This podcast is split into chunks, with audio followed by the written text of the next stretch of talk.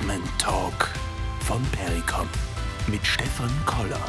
Gemeinsam mit spannenden Gästen oder in Eigenregie verrät er, worauf es bei Immobilieninvestments ankommt und wie sie bereits heute für morgen vorsorgen.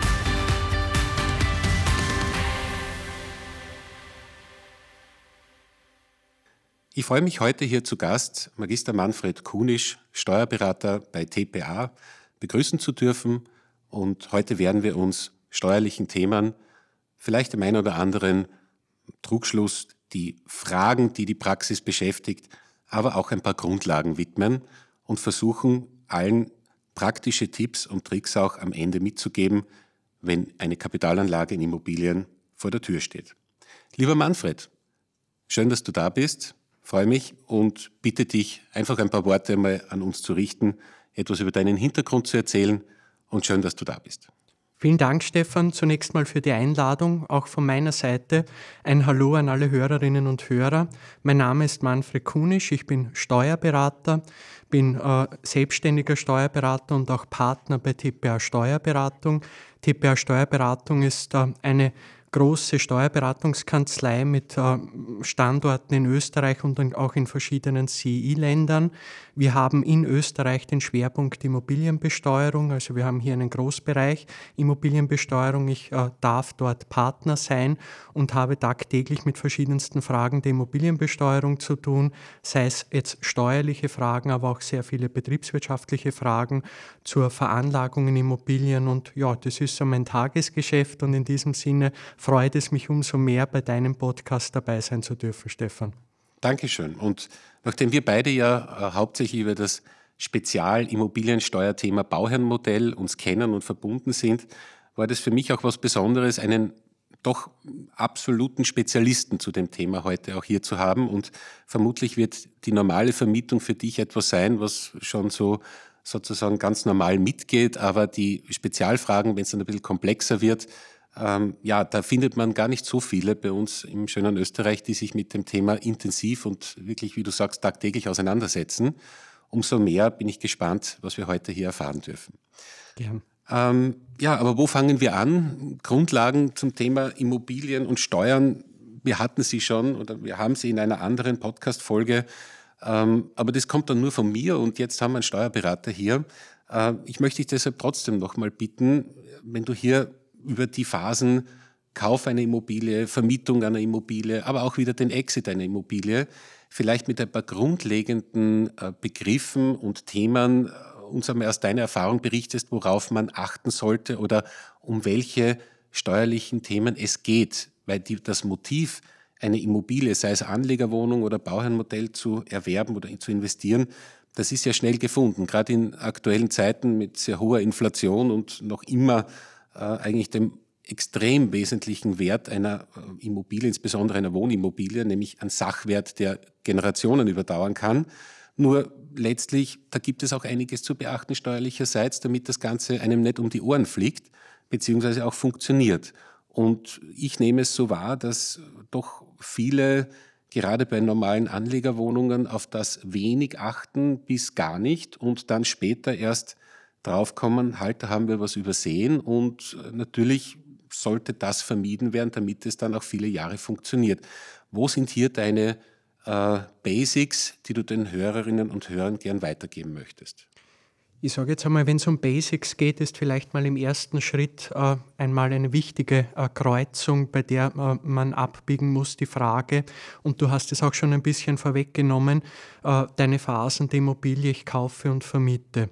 Das heißt, wichtig ist jetzt einmal für mich als Steuerberater, denn dort ist mein Betätigungsfeld und Steuerberater und Betätigungsfeld heißt, da wird es auch die ein oder andere steuerliche Frage primär geben, bedeutet Vermietung. Also wichtig ist einmal zu unterscheiden, möchte ich die Immobilie vermieten, Steuerlich sagt man dazu auch, möchte ich damit Einkünfte erzielen oder möchte ich die Immobilie selbst nutzen. Also äh, du baust ja äh, zurzeit auch gerade dein Eigenheim in, der Endphase. Da wirst du jetzt weniger steuerliche Fragen haben, was jetzt dein Eigenheim selbst betrifft, wo du wohnst. Wenn es jetzt aber um die Frage geht, ich kaufe eine Immobilie um diese Immobilie zu vermieten, dann gibt es verschiedene steuerliche Aspekte, die man sich vor dem Kauf äh, schon stellen muss. Und vor dem Kauf bedeutet, bedeutet eben immer, wenn es um die Immobilienbesteuerung geht, ist wichtig mal von den Steuern zu unterscheiden, primär die Einkommensteuer und die Umsatzsteuer. Also das sind zwei Paar Schuhe und jeden Aspekt muss ich mir überlegen. Die Einkommensteuer hat auf alle Fälle für die Frage Relevanz, wie viel bleibt mir denn am Ende des Tages von der Immobilienvermietung über. Also das ist eine ganz relevante äh, Frage. Viele investieren in eine Immobilie und sagen im ersten Schritt, naja, ich weiß eh, was überbleibt. Ich vermiete die Immobilie, ich habe meine Mieteinnahmen, ich kann mir auch in etwa überlegen oder weiß auch, habe ein Gefühl, wie hoch die Kosten sind, äh, die für äh, diese Immobilienvermietung anfallen. Was aber bei diesen Kostenkomponenten immer wieder gerne übersehen wird, ist halt die Frage, dass ich von dem, was überbleibt, und das ist nicht der Cashflow, auch noch Steuern zahlen muss. Also das wie viel netto bleibt wirklich vom Netto Brutto? bleibt mhm. mir genau vom Brutto über. Also das ist ein, ein, ein ganz wichtiges Thema, mit dem ich mich befassen muss, denn am Ende des Tages ist gerade auch wenn ich äh, einerseits fremdfinanziert habe, brauche ich ausreichend liquide Mittel, damit ich meine Bankverbindlichkeiten bedienen kann. Und wenn mir aber die Steuern einen Teil dieser äh, Cashflows wegnehmen oder des Geldüberschusses, ich nenne es jetzt einmal so, mit dem ich die Bankverbindlichkeit bedienen kann, dann muss ich mich mit dem Thema befassen, weil das ist einmal ganz wichtig für die Kalkulation. Das heißt, Einkommensteuer bedeutet, der Fiskus äh, bekommt mal einen Teil von dem, was äh, aus der Vermietung überbleibt. Das heißt, ich muss mich einmal damit befassen, wie wird das ermittelt, wie hoch ist die Steuerbelastung dann von dieser steuerlichen Bemessungsgrundlage, die hier kalkuliert wird. Und dann gibt es natürlich auch den zweiten Bereich, das ist das Thema Umsatzsteuer, denn äh, unter bestimmten Voraussetzungen muss ich für meinen Mitumsatz äh, Umsatzsteuer ans Finanzamt abführen. Ich bekomme dafür aber äh, unter gewissen Voraussetzungen für Leistungen, die ich für diese Vermietung äh, beispielsweise beziehe, auch vom Finanzamt die in Rechnung gestellte Umsatzsteuer zurück. Das heißt, auch hier habe ich wieder ein Zusammenspiel mit, ich kriege Geld zurück, ich muss Geld abführen ans Finanzamt. Auch da habe ich wieder Berührungspunkte mit dem Fiskus. Und nachdem es jetzt so ist, dass viele von uns nicht tagtäglich mit dem Finanzamt zu tun haben, äh, Einkommensteuer und umsatzsteuerliche Verpflichtungen erfüllen, ist es einfach einmal sehr wichtig, sich überhaupt mit dem äh, Thema Steuer zu befassen. Also wenn man jetzt hm, salopp sagt, der erste Tipp äh, ist ein ganz allgemeiner, befasst euch bitte vorab mit den Steuern und bitte strukturiert dieses Thema, wenn ihr euch mit Steuern befasst, in Einkommensteuer und Umsatzsteuer. Und dann geht man natürlich in, in die Tiefe. Ich will aber jetzt nicht äh, quasi diese Dinge vorwegnehmen, aber ich sage jetzt, das wäre mal das Wichtigste, sich vorab damit zu befassen, Fragen zu stellen, äh, Literatur vielleicht dazu zu lesen, äh, damit man ein Gefühl hat, äh, was hier relevant ist.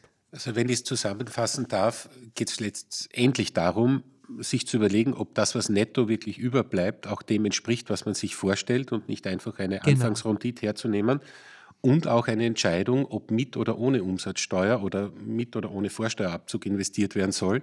Genau. Diese Option, wenn wir so die typische Vorsorgewohnung hernehmen, die es in den letzten zehn Jahren ja intensiv als Anlageprodukt gegeben hat und noch immer natürlich gibt, aber ähm, da ist ja diese Option, der Kauf neu direkt vom Bauträger mit Vorsteuerabzug grundsätzlich immer empfohlen. Ja.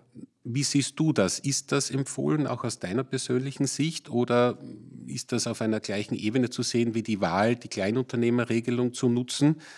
Das ist ja auch eine Option. Ich muss ja nicht unbedingt mit Vorsteuerabzug kaufen.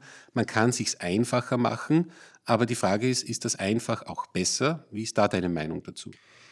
Vielleicht äh, bin ich jetzt so gewohnt von den vielen Gesprächen, die es hier im Zusammenhang gibt. Ich sage dann immer als Einleitung, ich weise jetzt darauf hin, es geht jetzt um die Umsatzsteuer. Ich habe es ja vorhin erwähnt, trennen wir Einkommensteuer, Umsatzsteuer. Also deine Frage, die du hier mir gestellt hast, ist im Bereich der Umsatzsteuer. Und mit dieser Frage kommt äh, zum Beispiel jemand, der eine Wohnung äh, kaufen möchte zu Vermietungszwecken, automatisch in Kontakt, wenn er äh, beispielsweise beim Bauträger sitzt und zum Bauträger sagt, du, ich kaufe von dir die Wohnung, ich möchte diese vermieten, dann ist so die erste Standardfrage des Bauträgers, ah, wenn Sie vermieten wollen, kann ich Ihnen die Wohnung mit Umsatzsteuer oder ohne Umsatzsteuer verkaufen.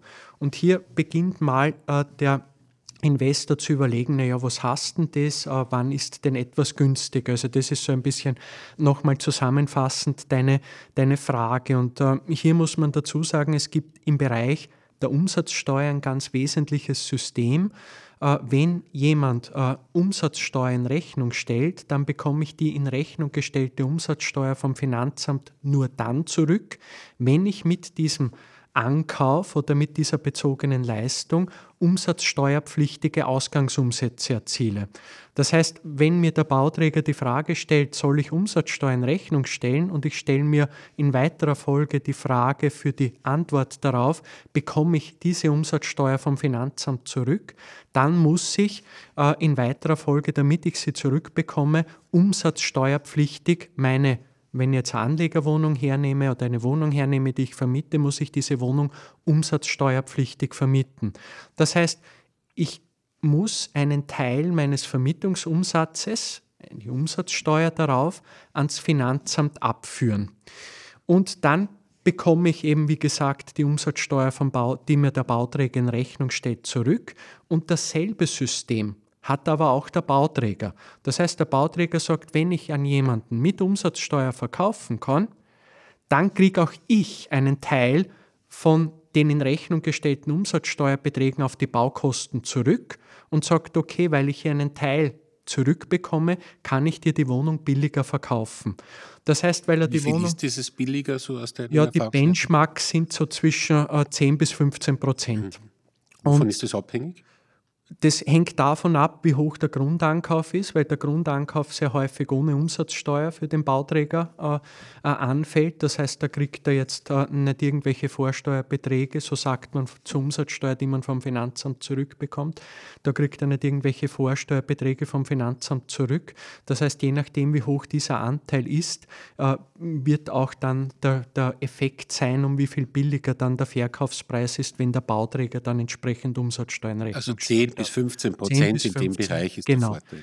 Und wenn ich jetzt sage, okay, ich werde mit Umsatzsteuer vermieten, dann kann ich billiger einkaufen, weil der Bauträger sagt, okay, ich beispielsweise verkaufe dir äh, die Wohnung dann um 15 Prozent billiger, weil ich die Umsatzsteuer in Rechnung stellen darf. Und dieser billigere Einkaufspreis, diesem Vorteil steht der Nachteil gegenüber, dass ich dann in weiterer Folge eben auf die Vermietungs- äh, Umsätze, das sind eben der Hauptmietzins und die Betriebskosten insbesondere, Umsatzsteuer ins Finanzamt abführen muss. Und meine Erfahrung ist auf alle Fälle jene, dass diese Umsatzsteuerbeträge, die ich hier abführen muss, ist gleich Nachteil, in aller Regel über diese Laufzeit, wo ich das tun muss, sind 20 Jahre, muss ich dann zwingend äh, diese Umsatzsteuerbeträge abführen, damit ich nicht irgendwelche Korrekturen äh, auslöse, dass dieser Nachteil, 20 Jahre Umsatzsteuer abzuführen, weit weniger äh, gravierend oder nachteilig ist als im Vergleich der Vorteil, ich kaufe billiger die Wohnung ein. Mhm. Das heißt, aus diesem Gefüge heraus wird man zum Ergebnis kommen, okay, der Bauträger soll zur Umsatzsteuer optieren, weil ich kaufe billiger ein. Aber, und jetzt kommt das Aber aus den Erfahrungen ähm, mit den Gesprächen oder aus den Gesprächen mit vielen Anlegern, die äh, sich diese Frage auch gestellt haben. Es gibt dann verschiedene andere Themen, die ich äh, beachten muss. Das heißt, wirtschaftlich wird das Thema sein, das ich beachten muss, wenn der Bauträger Umsatzsteuer in Rechnung stellt, dann ist das ein sehr hoher Betrag. Das heißt, es meldet sich jemand beim Finanzamt und sagt, liebes Finanzamt, ich bekomme von dir die Umsatzsteuer, die mir der Bauträger in Rechnung gestellt hat, zurück. Ich melde mich beim Finanzamt, ich möchte einen hohen Betrag zurückhaben und das Finanzamt wird natürlich Fragen stellen. Und äh, damit ich diese Fragen beantworten kann, damit das äh, einfach äh, gut funktioniert, äh, wird man in aller Regel einen Berater brauchen. Man wird auch einen Berater brauchen in weiterer Folge, wenn man vermietet. Mhm. Weil man muss laufend Umsatzsteuer abführen ans Finanzamt. Viele werden die Erfahrungen gar nicht haben, wie das funktioniert. Das heißt, der Nachteil, der wirtschaftliche, sind Beraterkosten die man überlegen muss, wie hoch sind die und auch die muss ich in dieses Vorteil-Nachteil mit einbeziehen, mit einbeziehen mhm. natürlich. Und dann habe ich auch immer wieder Gespräche gehabt, wo jemand gesagt hat, naja, ich habe mir das jetzt ausgerechnet, es bleibt zwar noch immer ein Vorteil über, wenn ich vom Bauträger mit Umsatzsteuer kaufe, aber wissen Sie, lieber Herr Kunisch, das ist mir so äh, wie soll ich sagen, da bin ich so verunsichert, wenn ich immer mit dem Finanzamt da jedes Quartal mal kommunizieren muss, äh, dann dieses komplizierte System, Vorsteuern vom Finanzamt zurück, Umsatzsteuer abführen, äh, salopp gesagt, na, das ist mir zu viel, das mache ich nicht. Ich gehe in die Kleinunternehmerregelung. Und Kleinunternehmerregelung bedeutet, diese Möglichkeit steht all jenen offen, wo eben der Jahresumsatz aus umsatzsteuerpflichtigen Tätigkeiten äh, mit maximal 35.000 Euro im Jahr beträgt. Also das drei bis vier Wohnungen, Wohnungen gehen, gehen sich aus, genau. Da, da nehme ich die Kleinunternehmerregelung in Anspruch und Kleinunternehmerregelung bedeutet, ich führe für die Vermietung keine Umsatzsteuer ans Finanzamt ab oder ich muss keine Umsatzsteuer dann ans Finanzamt abführen und im Sinne des Systems, was ich vorher gesagt habe, dann steht mir aber auch eingangsseitig, wenn mir der Bauträger Umsatzsteuer in Rechnung stellen würde, auch kein Vorsteuerabzug zu. Das heißt, in diesem Fall würde man gleich wie ein Eigennutzer der Wohnung zum Bauträger sagen, nein, ich werde nicht umsatzsteuerpflichtig vermieten, stell mir bitte keine Umsatzsteuer in Rechnung. Das heißt, der Preis wird im Sinne äh, unserer Ausführungen zuvor um irgendwo dieser klassische im Vergleich zum Nettokaufpreis 10, 15 Prozent teurer sein. Das ist aber der Eigennutzerpreis, der ohnehin am Markt angeboten wird. Und auf Basis dessen äh, kaufe ich eben ohne Umsatzsteuer ein, habe aber dafür dieses komplizierte System nicht. Und 10% mehr Miete. 10% genau, wenn ich zu Wohnzwecken vermiete, mehr Miete. Mhm. Ich darf aber nicht vergessen, Entschuldige, äh, wir sind noch bei der Umsatzsteuer, aber man darf hier nicht vergessen, was einem unverändert bleibt, ist wir switchen wieder, jetzt bin ich in der Einkommensteuer. Das heißt, eine Einkommensteuererklärung, die muss jeder abgeben. Und die Ob, Themen rund um Liebhaberei werden genau, genauso und gelten. Genau da kommt mhm. Äh, diese Thematik eben Liebhaberei ins Spiel. Zwei Fragen zur umsatzsteuerlichen Thematik. Ähm, angenommen, man macht das, man kauft also mit Vorsteuerabzug und nutzt das System und verkauft beispielsweise nach 15 Jahren. Ja. Die 20 Jahre sind noch nicht vorbei. Aber verkauft man dann an einen Anleger, der ebenfalls wieder das System nutzt und die Rechnung inklusive Umsatzsteuer gelegt bekommt, dann ist eigentlich aus dem keine Nachversteuerung notwendig, oder? Korrekt, dann ist keine Nachversteuerung notwendig, äh, wobei, und ich glaube, das würde jetzt für den Podcast zu sehr in die Tiefe gehen, in dem Fall würde ich jetzt als äh, ich sage jetzt als auf Immobilienbesteuerung spezialisierter Berater sehr wohl auch den Parteien mitgeben, die Frage zu stellen, naja, ich, hab, ich hätte dann eben, wenn ich um, ohne Umsatzsteuer verkaufen würde, in diesem Fall, hätte ich nur mehr 5 Zwanzigstel, da gibt es einen bestimmten mhm. Korrekturmechanismus, äh, 5 Zwanzigstel der Vorsteuern zu korrigieren, die ich mir zu Beginn äh, geholt habe aus dieser Umsatzsteuer vom Bauträger, die, die der mir in Rechnung gestellt hat. Und man sollte sich sehr bewusst diese 25 ansehen, weil in aller Regel wird es, äh, das ist meine Erfahrung, äh, billiger sein, diesen Vorsteuerschaden in Kauf zu nehmen, diese Rückzahlungsverpflichtung in Kauf zu nehmen, vielleicht auch mit dem Käufer in Kontakt zu treten, zu sagen, ich optiere nicht zur Umsatzsteuer, würde aber einen Teil oder die gesamten Vorsteuern, die ich korrigieren muss, weitergeben. Das bringt in aller Regel mehr, als wenn ich dann auf einen Kaufpreis, der ja in aller Regel sehr hoch ist, der ist ja der Verkehrswert. Und wenn ich da wieder Umsatzsteuer in Rechnung stelle, beginnt beim nächsten das Spiel wieder neu, wieder 20 Jahre äh, das Ganze in einem Beobachtungszeitraum zu haben, Korrekturen sich zu überlegen und das macht dann oft sehr wenig Sinn. Aber das heißt auch, es kommt ganz klar darauf an, dass man zum Zeitpunkt eines Verkaufes sich sehr wohl eine gute Beratung sucht, weil es hier ja. viele Themen gibt. Genau. Bei der Umsatzsteuer alleine haben wir jetzt schon gesehen, da gibt es mehrere Optionen und was ist wirklich dann interessant. Aber natürlich auch im Bereich der Einkommensteuer. Korrekt. Das bringt mich zum von dir schon angesprochenen Thema. Es betrifft ja, egal ob Anlegerwohnung oder Bauherrenmodell, eigentlich alles, ja. nämlich das Thema Liebhaberei. Und wir haben in Vorbereitung zum Podcast auch gesprochen, was wären denn aktuelle Themen, über die wir heute auch plaudern können. Und du hast gesagt, naja, also wirklich aktuell, aktuellst wird eigentlich die Prognoserechnung wieder. Warum? Zinsen sind gestiegen, laufende Kosten sind dadurch gestiegen und nicht nur Zinsen, sondern auch äh, letztlich andere rundherum. Kosten einer Vermietung es gab äh, Änderungen in den Richtlinien, wie Instandhaltungskosten anzusetzen sind. Das heißt, momentan kann man davon wohl ausgehen, dass vielleicht viele Prognoserechnungen aus der Vergangenheit so nicht mehr ganz stimmen werden oder zumindest, anders gesagt, zu sportlich oder zu optimistisch angesetzt waren. Und ich habe es auch wo mitbekommen, das wird natürlich jetzt auch von Finanzämtern oder vom Finanzamt kritisch gesehen und ich glaube auch jetzt immer mehr überprüft. Wie ist deine Erfahrung worauf kommt es an? Naja, worauf kommt es an? Also du hast das Stichwort schon genannt, es geht jetzt um die Liebhabereibetrachtung und vielleicht jetzt nur, um die Zuhörer und Zuhörerinnen abzuholen.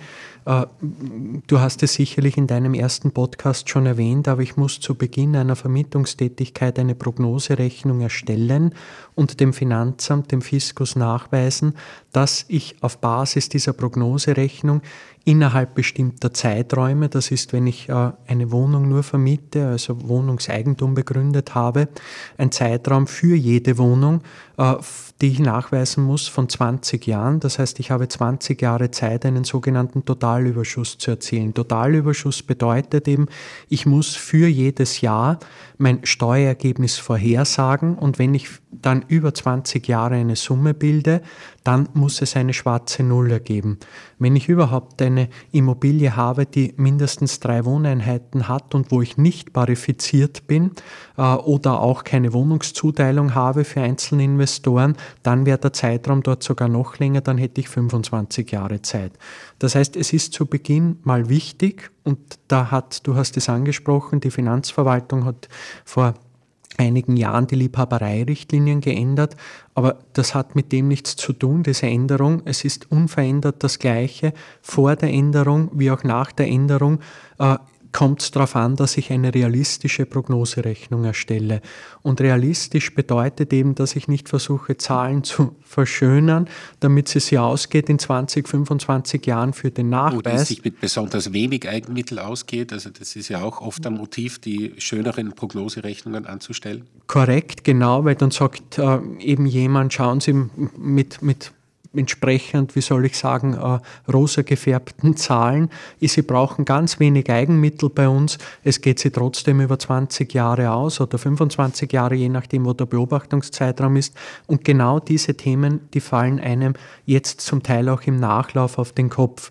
Denn wenn jetzt jemand vor, sag jetzt zwei, drei Jahren einen variablen Zinssatz gehabt hat und den variablen Zinssatz für 20 Jahre lang unterstellt hat, dass der 1% bleiben wird, äh, dieser Zinssatz, äh, eben dann muss ich dazu sagen, das mag wahrscheinlich so sein, dass das nicht realistisch ist, weil dieses niedrige Zinsniveau ja alle gesagt haben, es wird nicht von Dauer bleiben.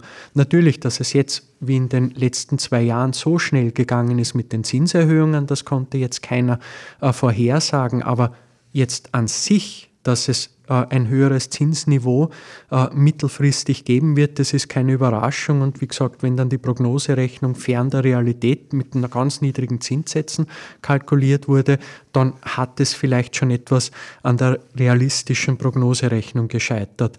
In weiterer Folge ist es auch so, dass ich natürlich Prognoserechnungen auch laufend kontrollen muss. Also immer schauen muss, wo liege ich mit den Zahlen und so weiter. Und da macht es auch immer wieder Sinn, einen Blick drauf zu werfen. Nicht nur einen Blick, wie gut die Prognoserechnung war, äh, sondern auch äh, für etwaige Entscheidungen. Du hast es angesprochen, das Thema, wenn ich eine Immobilie verkaufe, aber auch wenn ich eine Immobilie verschenke, darf man nicht vergessen, verkaufen oder verschenken ist grundsätzlich nur dann nicht steuerschädlich im Sinne dieser Liebhabereithematik, wenn ich im Zeitpunkt des Verkaufes oder Verschenkung diesen Gesamtüberschuss bereits erzielt habe.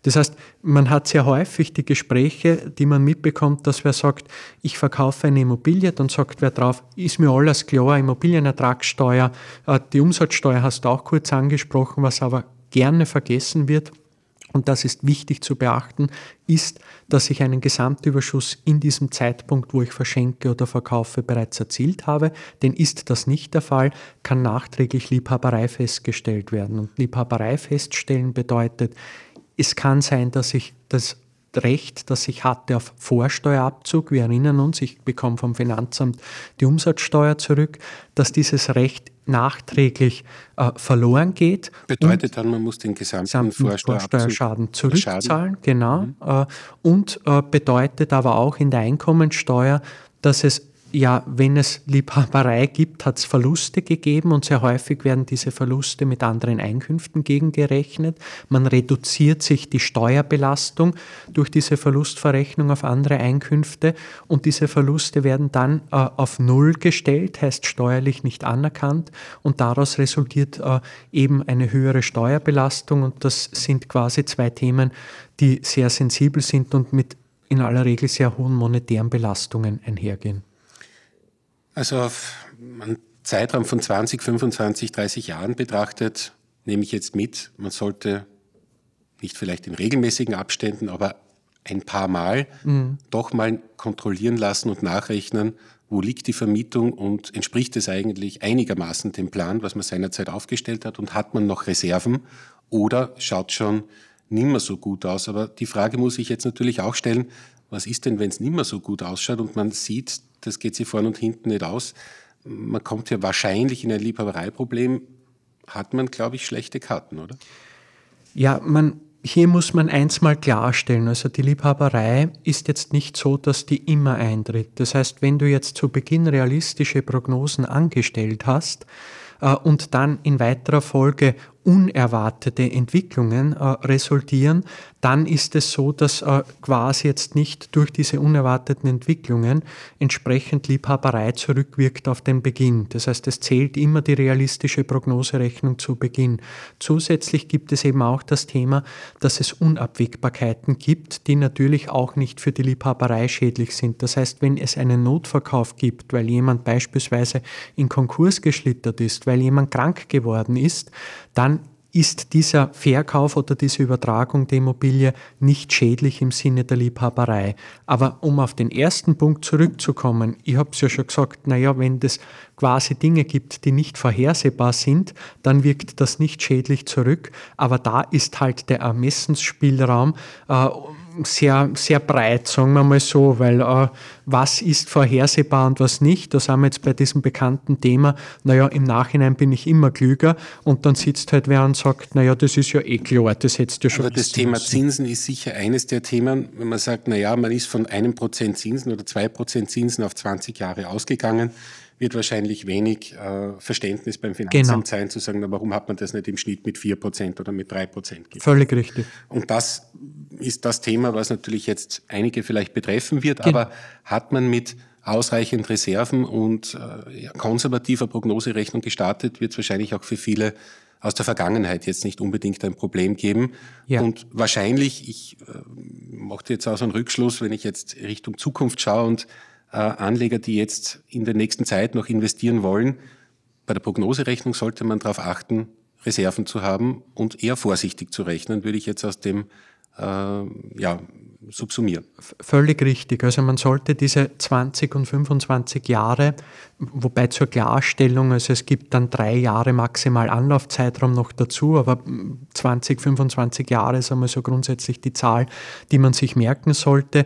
Man sollte diese Zahlen nicht ausnützen. Also man sollte nicht genau im letzten Jahr diesen Gesamtüberschuss erzielen, weil natürlich ist dann die Prognoserechnung sehr anfällig darauf, dass sich plötzlich kleine Stellschrauben ändern und man plötzlich das Liebhabereithema hat. Und gerade bei kleinen Stellschrauben wird man dann schwer sagen können, na, das ist etwas, das ich nicht vorhersehen konnte. Das heißt, man sollte sehr konservativ äh, das Ganze kalkulieren und ich bin auch ein Fan und ich war auch ein Fan, wie es noch einfacher war, die Prognoserechnung, weil das Zinsniveau niedriger war, innerhalb dieses Zeitraumes äh, zu erreichen. Ich war auch damals schon ein Fan, dem Finanzamt, wenn man die Prognoserechnung übermittelt, nicht nur das Blatt Papier zu übermitteln, wo irgendwelche Zahlen draufstehen, sondern bei uns haben derartige Prognoserechnungen auch immer drei, vier Begleitseiten gehabt, wo drauf steht, was wir uns jeweilig gedacht haben, wo drauf gestanden ist, warum erzielt man warum hat man die Mieten, man hat die Mieten mit Marktmieten verprobt, man hat da Vergleichswerte abgefragt, man hat Instandsetzungs, äh, also Instandhaltungssätze verwendet aus der Bewertungsliteratur, da nur mal zur Information die Sätze, die jetzt die Finanz empfiehlt für diese Instandhaltungssätze, das sind die Sätze aus der Bewertungsliteratur. Die hatten wir zum Beispiel schon in unseren Prognoserechnungen damalig vor diesen Änderungen durch die Finanzverwaltung drinnen.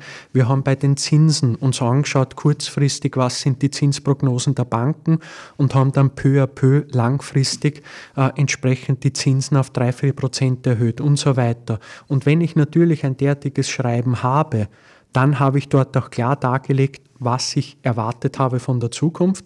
Und dann kann natürlich auch immer, oder dann tue ich mir auch viel leichter in der Begründung zu sagen, okay, das, was jetzt eingetreten ist, ist unerwartet. Und deswegen, es steht und fällt alles mit einer guten Prognoserechnung.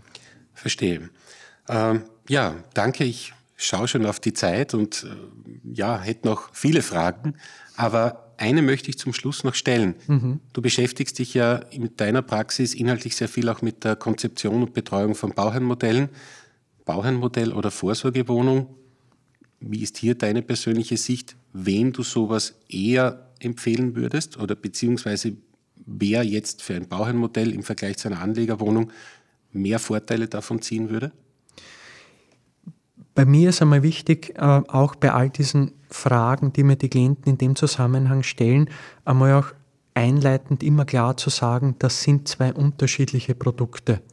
Das Bauherrenmodell ist ein Anteil, den ich habe äh, an einem Haus, ein sehr häufig Miteigentumsanteil. Das heißt, äh, ich habe nicht die Wohnung zugeordnet, sondern ich habe einen bestimmten Miteigentumsanteil, wohl wissend, dass es natürlich in der Steiermark auch Modelle gibt mit Wohnungszuordnung, aber grundsätzlich bin ich hier mal an einem Haus beteiligt. Äh, Demgegenüber ist die Vorsorge Wohnung. Ich habe hier eine Wohnung und die Wohnung, die ist unmittelbar mir zugeordnet. Jetzt habe ich die Wohnung und dem gegenüber ein Haus, einen Hausanteil. Sehr häufig hat man beim Bauherrenmodell, ich sage jetzt Häuser, die eine gewisse Geschichte haben, die sehr alt sind und so weiter. Denn das Bauherrenmodell funktioniert ja, indem ich äh, mit einer Sanierung mit, in genau, indem ich Immobilien saniere. Das heißt, es wird auch immer wieder völlig richtig gesagt, Bauherrenmodell bedeutet nicht irgendwie neue Grünflächen mit Beton zu versiegeln, sondern ich saniere etwas. Das heißt, ich habe hier ein Haus, das saniert wird und diese Sanierungskosten werden eben beschleunigt über 15 Jahre abgeschrieben. Daraus werden Verluste erzielt. Diese Verluste Verluste, äh, die rechne ich gegen mit anderen Einkünften und damit hier ein Steuereffekt resultiert, brauche ich im ersten Schritt mal andere Einkünfte. Höhere Einkünfte. Höhere Einkünfte, denn durch die höheren Einkünfte wird der Steuereffekt aus dieser Verlustverrechnung dementsprechend höher, die Steuerreduktion, die ich auf die anderen Einkünfte habe, entsprechend höher. Und das Dritte ist, es muss natürlich auch, ich habe vorhin erwähnt, diese beschleunigte Abschreibung überhaupt auch möglich sein. Es geht hier um natürliche Personen, äh, denn natürliche Personen haben die Möglichkeit der 15. Abschreibung, die ich brauche, um hier diese Sanierungskosten beschleunigt abzuschreiben. Und die natürlichen Personen, die haben eben alle Möglichkeiten. Und alle Möglichkeiten bedeutet eben diese 15. Abschreibung auf Basis einer Förderzusage durchzuführen. Das heißt, das Bauherrenmodell muss, damit der Steuereffekt auch tragend wird, äh, zur, zum Investor, zum Steuerpflichtigen passen, der eben diese Möglichkeit hat. Das ist die natürliche Person. Bei der GmbH beispielsweise gibt es viele Einschränkungen, das heißt die beschleunigte Abschreibung wäre dort nur unter gewissen Voraussetzungen im Denkmalschutz möglich. Das heißt, ich brauche mal eine natürliche Person zusammenfassend, die sich in einer dementsprechenden Steuerprogression befindet. Je höher, Dementsprechend umso besser. Ich sage jetzt mit Durchschnittssteuersatz um die 40 Prozent. Da aufwärts. wird dann aufwärts mhm. genau der Effekt äh, dementsprechend hoch und ich brauche eben äh, dementsprechend auch andere Einkünfte, mit, dem ich die, mit denen ich die Verluste gegenrechnen kann. Das heißt, dort ist das Bauherrenmodell vor allem interessant. Dort setzt das Bauherrenmodell an weil dort werden die Vorteile dieser Steuereffekt beim Bauherrenmodell dementsprechend am stärksten schlagend. Heißt aber jetzt nicht, dass nur diese Personen, die das erfüllen, im Bauherrenmodell investieren können, die können genauso in Vorsorgewohnungen oder Anlegerwohnungen investieren. Aber da bin ich wieder beim vorher Gesagten, das sind unterschiedliche Produkte. Und da muss man und sich auch die Haltung und wahrscheinlich die Erwartung der Zukunft oder vor allem persönliche ähm, Anforderungen an Verwertung etc. Äh, auch überlegen und wahrscheinlich ein Gedanke, den ich jetzt natürlich sehr stark sehe in Zeiten von äh, großen Gesamtbelastungen für Mieter, kommt meines Erachtens das Bauherrenmodell wieder ganz vorne an den Staat, weil solange wir im geförderten Wohnen und im geförderten Sanierungsbereich sind, ist natürlich jetzt schon interessant, dass äh, egal ob Wien oder in der Steiermark, der geförderte Sanierungswohnbau sozusagen mit sehr günstigen und wirklich leistbaren Mieten eines verspricht, eine hohe Auslastung, weil die Mieten letztlich sehr, sehr gering sind im Verhältnis zum frei finanzierten Bereich Richtig. und daraus wahrscheinlich auch eine stabile Refinanzierung, stabile Mieterträge am Gesamterfolg eines solchen Investments einen wesentlichen Beitrag leisten. V völlig richtig und ich glaube, da sind wir genau bei der Aussage, die ich vorhin gemeint habe, unterschiedliche Produkte. Also ich kann einfach nicht Äpfel mit Birnen vergleichen, wiewohl das gerne immer wieder getan wird bei Wohnung- oder Bauherrenmodell. Nur du hast es völlig richtig gesagt, das Bauherrenmodell, ich bekomme die 15. Abschreibung, weil ich mir eben eine rechtskräftige Förderbestätigung einhole. Ich habe dann aber in der Ertragsphase gedeckelte Mieten, diese Fördermieten, die du sicherlich in anderen Podcasts schon erwähnt hast. Die Mieten sind dementsprechend auf einem Niveau, wo ich ich sage jetzt mit sehr, sehr hoher Wahrscheinlichkeit, eine Vollvermietung der Immobilie entsprechend erreiche. Dass jetzt irgendwann einmal der eine oder andere Mieter auszieht und ich eine kurze Leerstandsphase habe, ja, das mag sein, aber in aller Regel habe ich unglaublich hohe Vermietungsstände. Demgegenüber das Produkt Vorsorgewohnung ja, da habe ich diesen Deckel nicht bei einer Vorsorgewohnung. Dort habe ich in aller Regel marktübliche Mieten. Das heißt, ein ganz anderes System. Bei marktüblichen Mieten bin ich jetzt in einer Situation, wo es sein kann, dass ich vielleicht mir gar nicht so leicht tue, Mieter zu finden. Das heißt, ich muss meine Miete reduzieren bin mir sicher, wenn es äh, mhm. äh, die Mietreduktion gibt, dann wird man wieder Mieter finden. Das heißt aber, wie ich die Wohnung angekauft habe, hat jetzt vielleicht wer gesagt, naja, schau, wie die Mieten steigen werden in Zukunft und so weiter, indexiert. Äh, und da kann da jetzt gerade in die andere Richtung Kann jetzt gehen. gerade vielleicht mhm. in die andere Richtung gehen, dass jemand sagt, ja eh, auch wenn ich es indexiere, aber ich finde den Mieter, ich finde nicht äh, quasi einen Nachmieter. Also es sind ganz, ganz andere Produkte. Äh, das Bauherrenmodell arbeitet mit der beschleunigten Abschreibung, die Vorsorgewohnung nicht. Ich kann jetzt aber auch nicht sagen, na geh bitte ins Bauherrenmodell, weil du dort eine beschleunigte Abschreibung hast. Es das muss das Gesamtpaket passen. Es muss das ja. Paket passen und am Ende des Tages sind wir hier bei beiden Varianten wieder, und ich sage jetzt beim Bauherrenmodell, habe ich halt sehr häufig einen äh, Anbieter, der dieses rundum sorglos Paket äh, anbietet. Und dort bin ich jetzt auch wieder bei dem Thema, da gibt es auch Prognoserechnungen bei derartigen Anbietern. Und da muss ich halt schauen, wie schauen die Prognoserechnungen aus. Und da sind wir genau bei dem Thema wieder vorhin, wie realistisch sind die gerechnet, wie viel äh, äh quasi äh, Jahre habe ich Zeit, äh, damit ich nicht diese Liebhabereibetrachtung ausnutze und vieles mehr. Das heißt, auch diese Berechnungen kritisch hinterfragen. Und wenn ich äh, dann die beiden Produkte nebeneinander lege, dann bin ich mir sicher, wird man eine gute Entscheidung äh, treffen können. Aber es allein am Steuereffekt auszumachen, das würde ich nicht. Danke. Danke, Manfred. Die Zeit ist auch schon um und ja, wie ich vorher schon gesagt habe, wir hätten jetzt so viele Themen, die wir anreißen ja. könnten. Aber für alle Hörerinnen und Hörer, die noch weitere Fragen haben, Manfred Kunisch, TPA Steuerberatung, ist natürlich auch äh, online zu finden. Und ja, ich habe mich sehr gefreut, dass du als Experte für dieses Thema heute für uns hier da warst und danke dir. Auf bald wieder. Wir sehen uns bestimmt bei den nächsten Projekten. Vielen Dank für die Einladung Dankeschön. nochmals und äh, auch von meiner Seite vielen Dank an alle Hörerinnen und Hörer, damit sie teilgenommen haben und wie der Stefan schon gesagt hat, wenn es Fragen gibt, bitte gerne. Vielen Dank. Dankeschön.